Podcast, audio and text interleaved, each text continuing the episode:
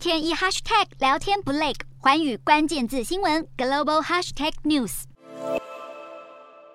裴洛西前脚刚离开亚洲，南韩外长朴正就要登陆，在青岛与中国外长王毅会谈。朴正先前在金边出席东亚峰会外长会时，表态支持一个中国，连之后与美方协商半导体供应链重组都想好，要把不刺激中国作为最高原则。韩媒报道，青瓦台打算以两大基础，分别是晶片联盟成员国必须尊重一中原则，以及不对中国实施出口限制，当作与美国讨论的两大基础。相对的，朴正也可能会要求中国帮忙管好朝鲜局势。在萨德反导系统问题上，中国如果提到三步政策，要求南韩不再部署新萨德，不加入美国为首的飞弹防御计划，不组韩日美同盟，不排除双方谈及此项议题，又可能触礁。